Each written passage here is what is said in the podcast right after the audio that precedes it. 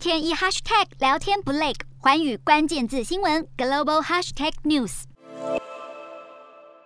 乌战争不见结束的迹象，随着俄罗斯加强对乌东的攻势，美国也持续加大制裁力道。财政部宣布新一波制裁，包含俄罗斯比特币采矿公司，是美国制裁大幅首度砍向虚拟货币。财政部透过声明表示，美国致力于确保没有任何资产可以成为俄罗斯总统普丁抵消制裁影响的工具，铁了心要重创俄罗斯经济，让俄国为发动战争付出代价。美国国务院宣布对五百八十七名俄国人实施签证限制，包含俄罗斯国会议员和其家人。继美国、英国和欧盟之后，加拿大也对俄罗斯实施新一轮制裁，将俄罗斯总统普丁的两名成年女儿列入制裁名单。同样被制裁的还包含俄罗斯亿万富翁和银行巨头艾文和弗里德曼、企业家鲍和以及俄罗斯外长拉夫罗夫和妻儿。日本也对俄罗斯加强制裁力道，包含取消给予俄方贸易优惠。措施的最惠国待遇，日本国会参议院二十号通过法律修正案，完成相关程序，将实施到二零二三年三月底。期间，俄罗斯鲑鱼关税税率将从现行的百分之三增加到百分之五，螃蟹从百分之四增加到百分之六。不过，原油和液化天然气的税率不受影响。日本议会也决定修订外汇法，防止资产遭冻结者移转持有的虚拟货币，打击俄罗斯躲避制裁的行为。